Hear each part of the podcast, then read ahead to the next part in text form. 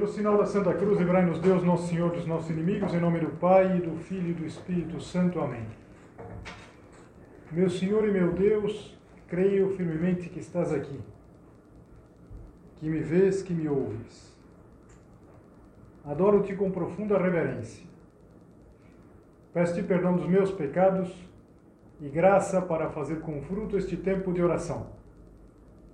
Minha Mãe Imaculada, São José, meu Pai e Senhor, meu anjo da guarda, intercedei por mim.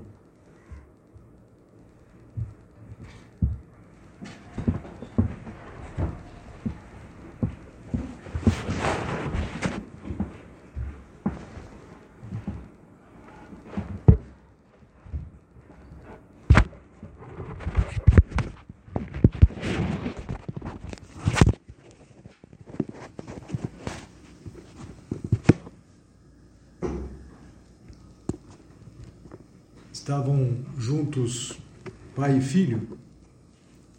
O filho já era um adulto, já era uma pessoa é, casada há muitos anos. O pai, um ancião. E num determinado momento, o pai perguntou para o filho: Meu filho, você é fiel à tua esposa? Ele falou: Sim, pai. Eu sou fiel a ela. E o pai comentou como que pensando alto, eu nunca fui infiel à tua mãe, nem em pensamento.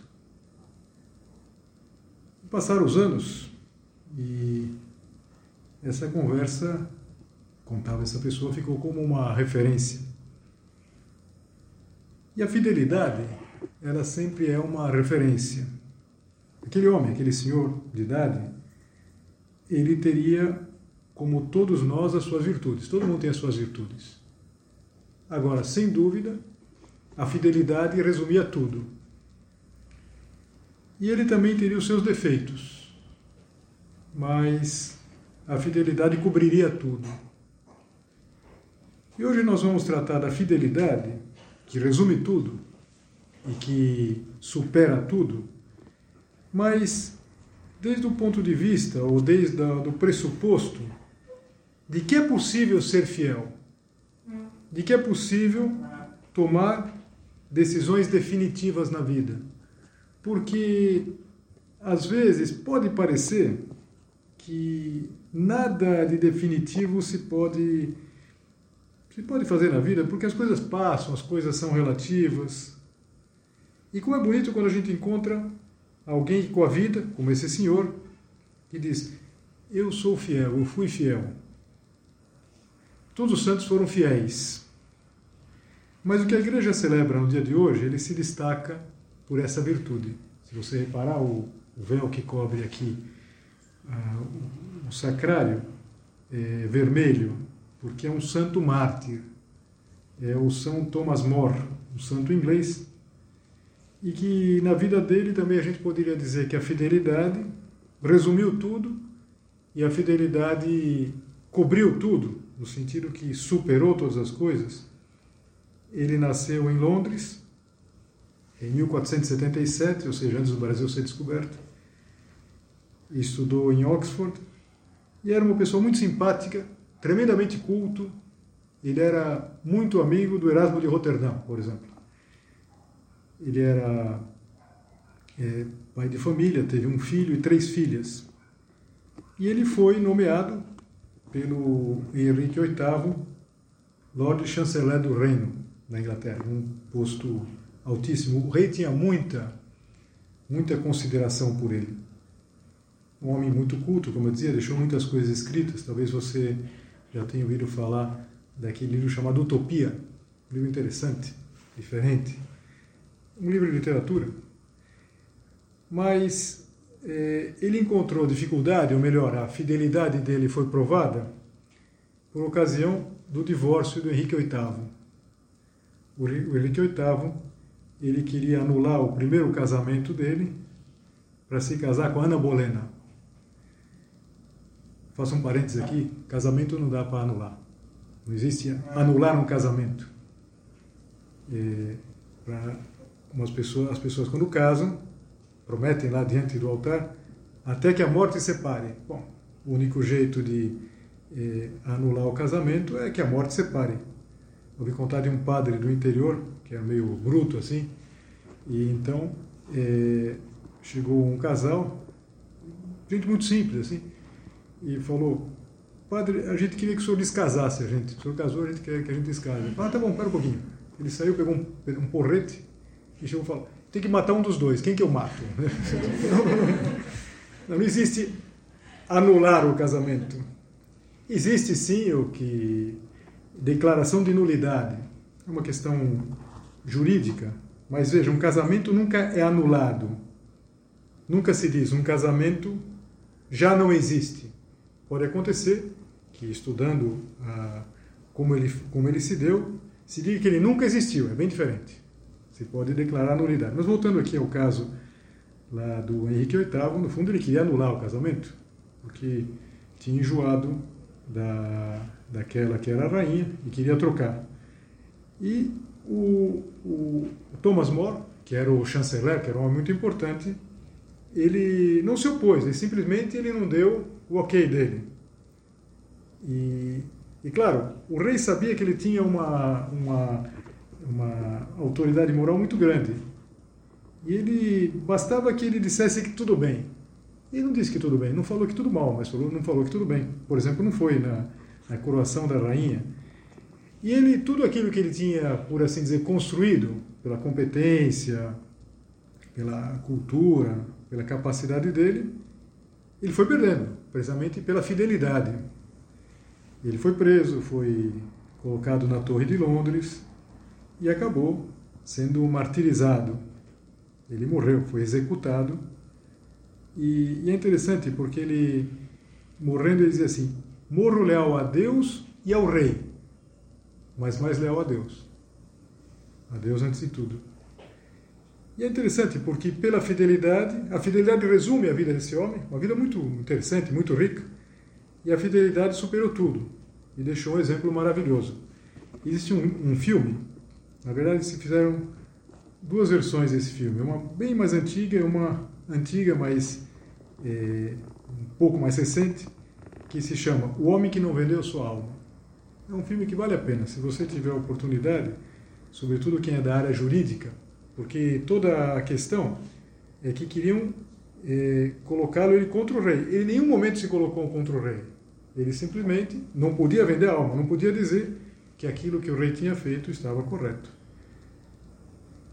Um homem que foi fiel, um homem que levou até o fim o seu compromisso, aquilo que pensava.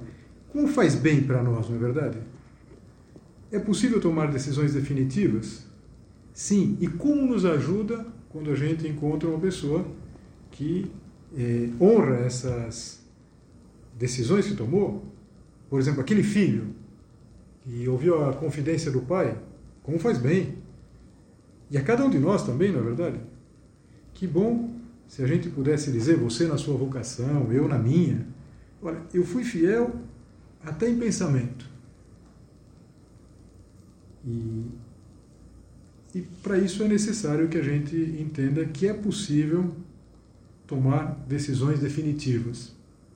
Quando a gente olha para a vida de Jesus Cristo, há um marco, há um momento muito especial, que é o momento da morte de Jesus Cristo. Quando Jesus Cristo ele consuma toda a obra da redenção na cruz. E as últimas palavras de Jesus Cristo são: tudo está consumado. Levou até o fim. Será que nós somos fiéis até o fim? Nós cumprimos a nossa palavra? Eu nunca fui fiel à sua mãe nem em pensamento. Será que nós somos fiéis àquilo que nós fazemos, aquilo que nós prometemos, aquilo que nós dissemos? Veja, repara que eh, a fidelidade está também na nossa palavra. No tempo de Jesus, se jurava por qualquer coisa se jurava por qualquer motivo. E, e, claro, Jesus queria devolver o valor da palavra dada e dizia assim: Seja o vosso falar sim, sim, não, não. Pois o que passa daí vem do maligno. Hoje em dia não é que as pessoas fiquem jurando, Mas não é verdade que às vezes a gente dá a palavra e depois não cumpre? Nós não somos fiéis. É verdade que são coisas pequenas, mas a fidelidade também está feita do pequeno.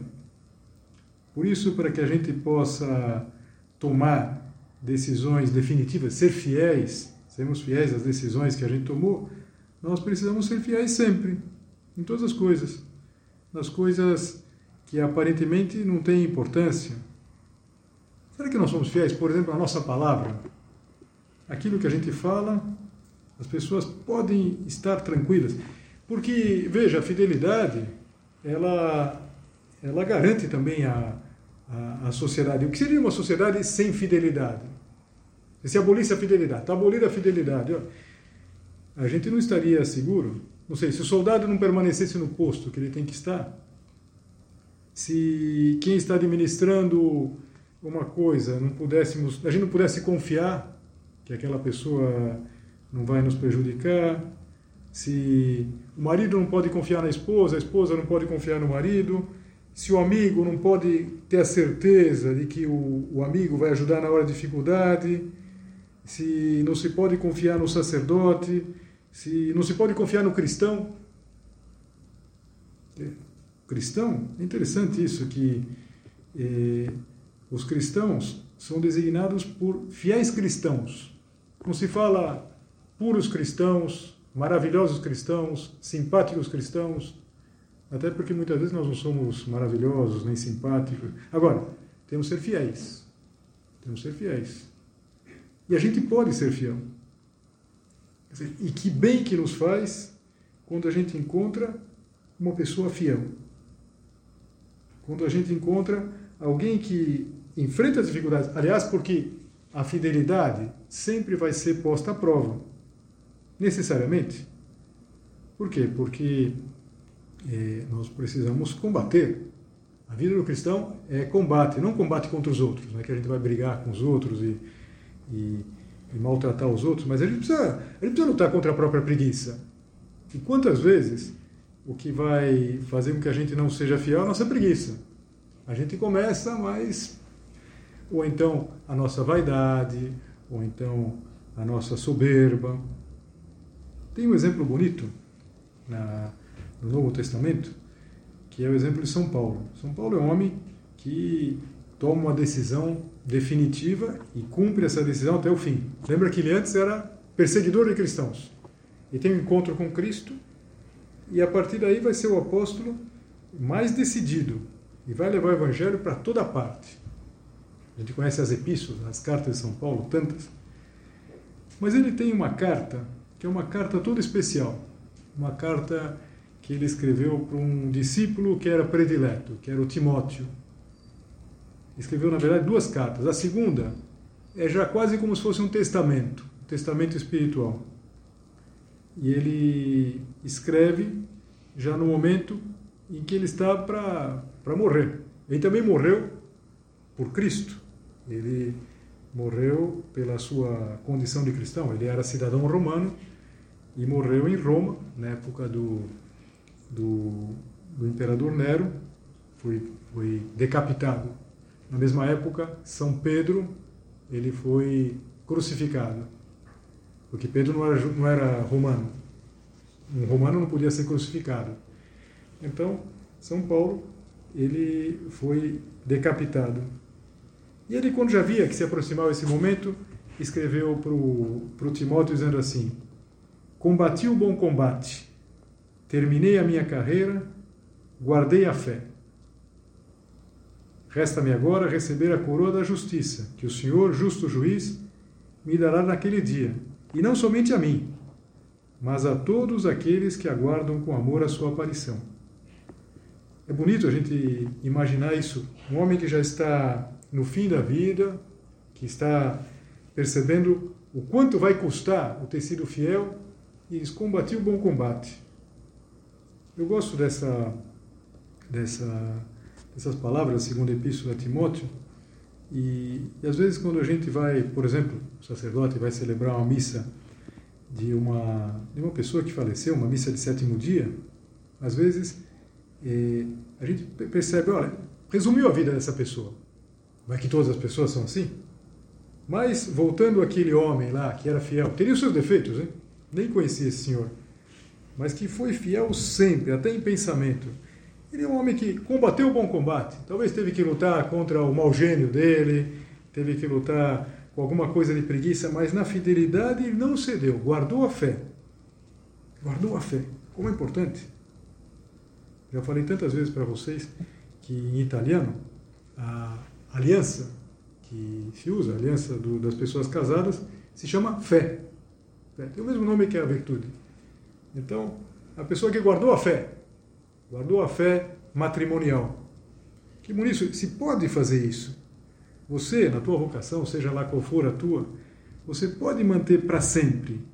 Agora, qual o segredo para ser fiel para sempre?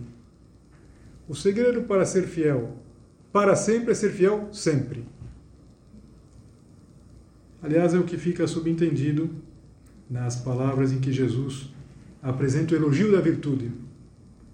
Ele está dizendo: Muito bem, servo bom e fiel, já que foste fiel no pouco, eu te darei muito.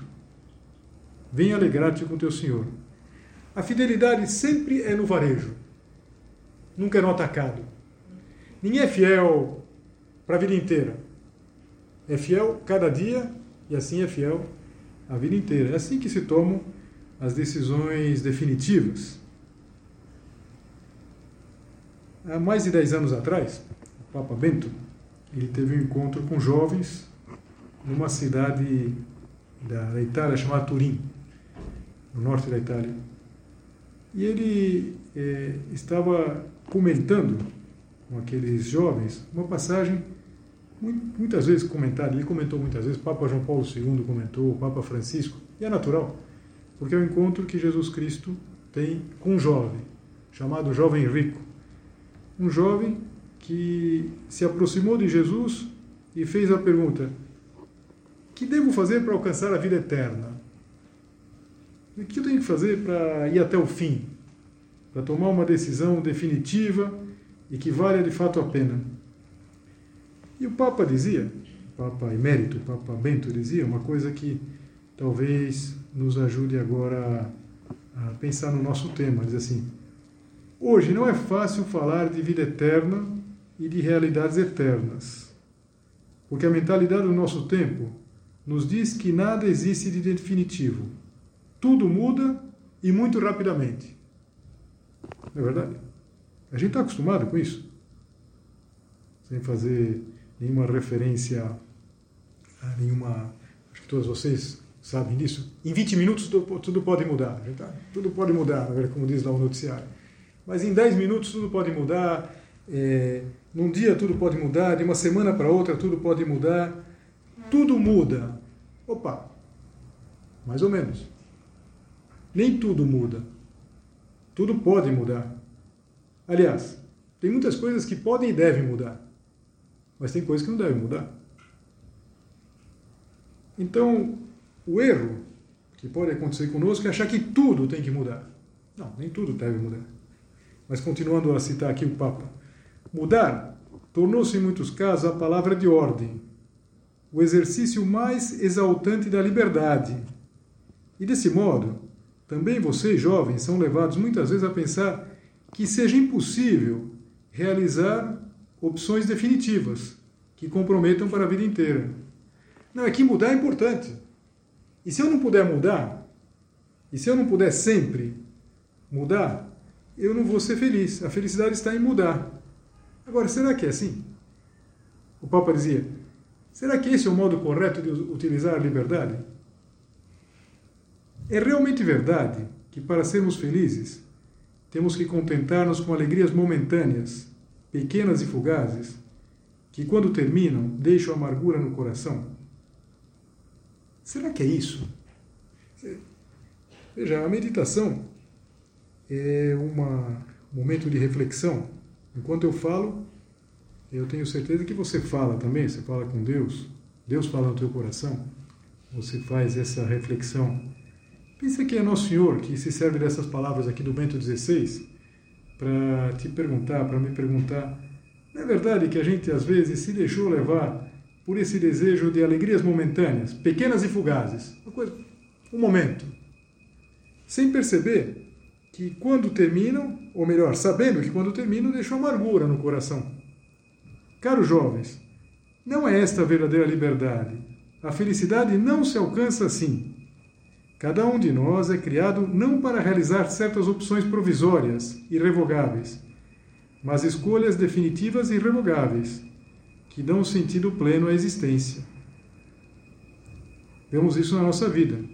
Cada experiência bonita que nos enche de felicidade, gostaríamos que nunca mais terminasse. É assim, na verdade, quando a gente tem uma experiência boa, a gente quer que seja para sempre. Deus nos criou para sempre. Deus colocou no nosso coração, no teu, no meu, essa semente do para sempre. E apesar de nós sermos pouquinha coisa, apesar dos nossos defeitos, apesar da nossa, nossa limitação, nós podemos eh, viver essa realidade. A gente pode, sendo fraco, sendo. A gente pode dizer que sim, a gente pode escolher definitivamente e viver com fidelidade. Isso vale para o matrimônio, isso vale no sacerdócio, eh, em qualquer vocação. Agora, para isso, nós precisamos ter a coragem de nos comprometermos. Perder o medo do compromisso. E não é verdade que a gente gosta de fugir um pouquinho do compromisso?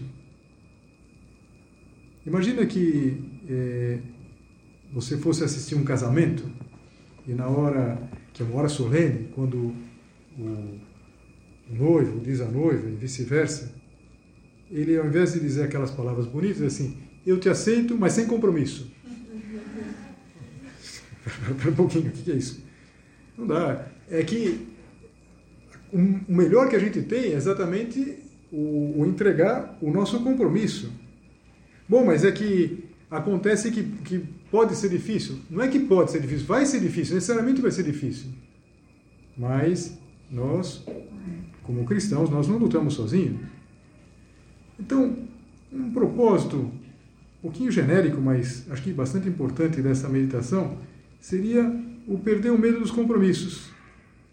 Claro que a gente gosta de orçamento sem compromisso, na verdade, a gente gosta de.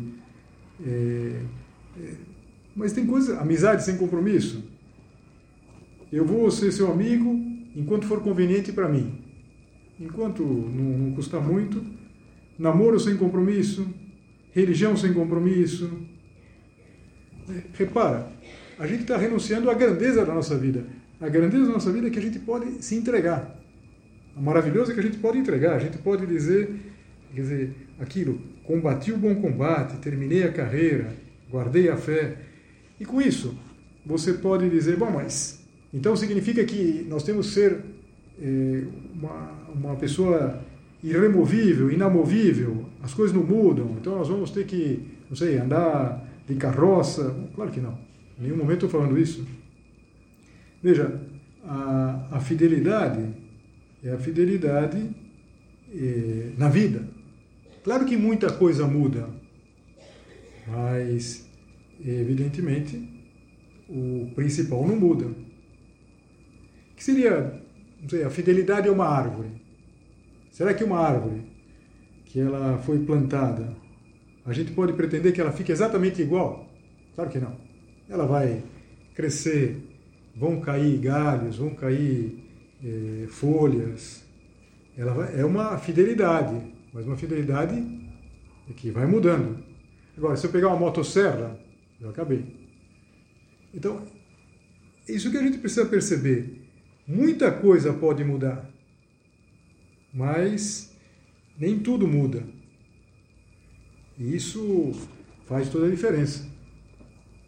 Eu já falei para vocês, mas não tem problema repetir, o que eu digo para os rapazes, e acho que vocês é, têm até interesse em saber disso.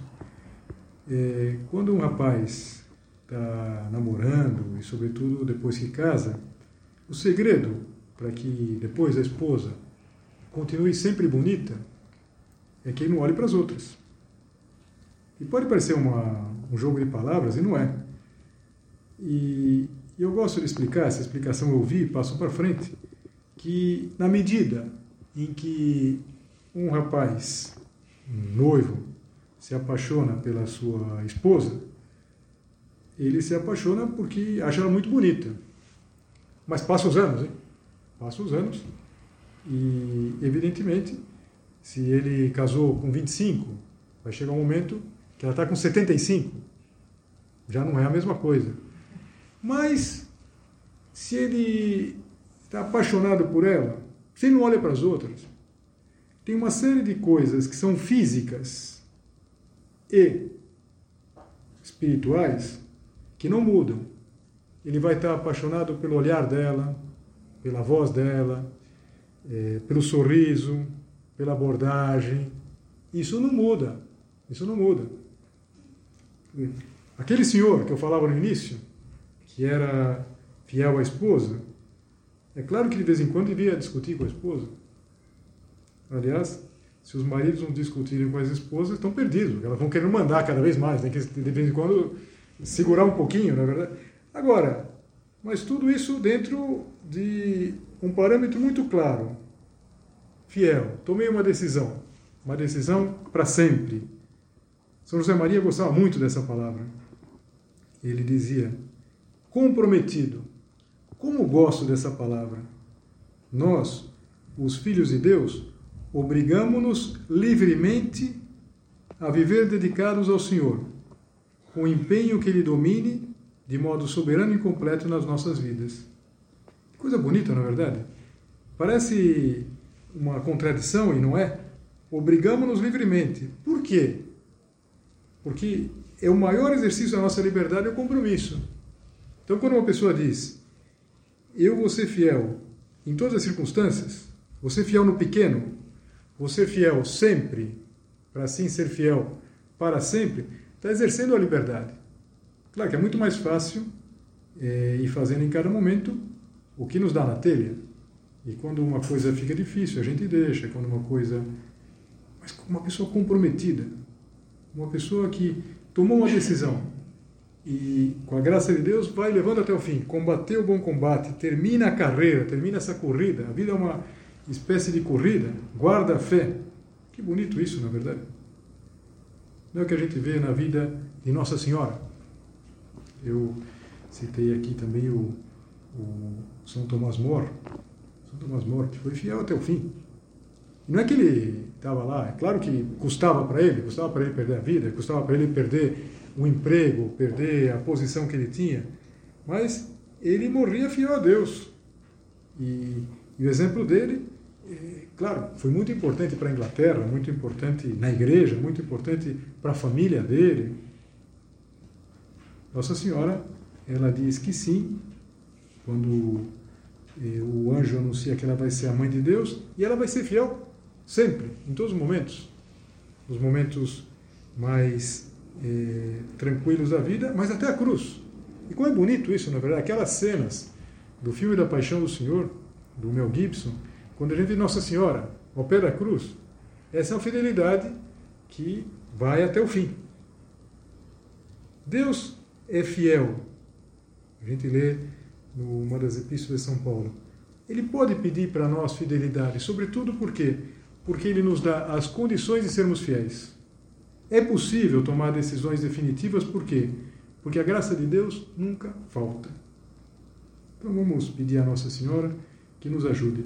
Eu aqui, antes de terminar, só queria fazer um lembrete para vocês. Acho que todas já estão sabendo, mas na próxima segunda-feira, no dia 27, nós vamos ter a missa de São José Maria. A missa que nós temos rezado todos os anos, exceto os dois últimos, aí com, a, com, a, com o coronavírus, nós não tivemos. E não há dúvida que é sempre um momento muito especial. Vai ser na segunda-feira, dia 27, às 19 horas, na paróquia São Vicente, onde a gente tem feito todos os anos, desde que a obra chegou aqui em Fortaleza, em 2012, tem sido todos os anos lá, vai ser assim. E além de ser um momento bom para a gente agradecer tantas coisas, para pensar na, nos ensinamentos do São José Maria, do fundador do Opus Dei, também é ocasião de a gente convidar as pessoas conhecidas, às vezes convidar os pais, você, algumas de vocês convidar os namorados, os irmãos, as irmãs, os primos, tantas pessoas que às vezes podem nesse momento ter um conhecer um pouquinho mais da obra. Então fica aí o convite, que evidentemente como pode se perceber não é que vai precisar levar um convite lá toda pessoa, mas é uma ocasião especial e não sei, eu pensava também no, no São José Maria, porque ele morreu num dia igual aos outros, um dia comum, um dia de trabalho. Ele gostava de dizer que eh, queria morrer com o sapato posto, ou seja, um dia normal, né? Pessoa que morre de sapato não foi para o hospital, né? Então, é, que bom que a gente possa fazer assim. Não sei como a gente vai morrer, na verdade, Deus, Nosso Senhor sabe. Mas que bom que a gente possa ir até o fim, que a gente possa ser fiel até o último momento. Agora, para isso é preciso que a gente acredite. Nós precisamos acreditar que é possível.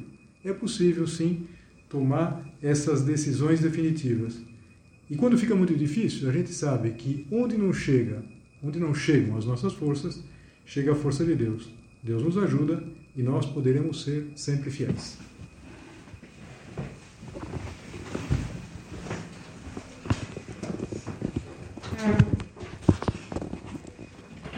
Dou-te graças, meu Deus, pelos bons propósitos, afetos e inspirações que me comunicaste nesta meditação. Peço-te ajuda para os pôr em prática. Minha Mãe Imaculada, São José, meu Pai e Senhor, meu anjo da guarda, intercedei por mim.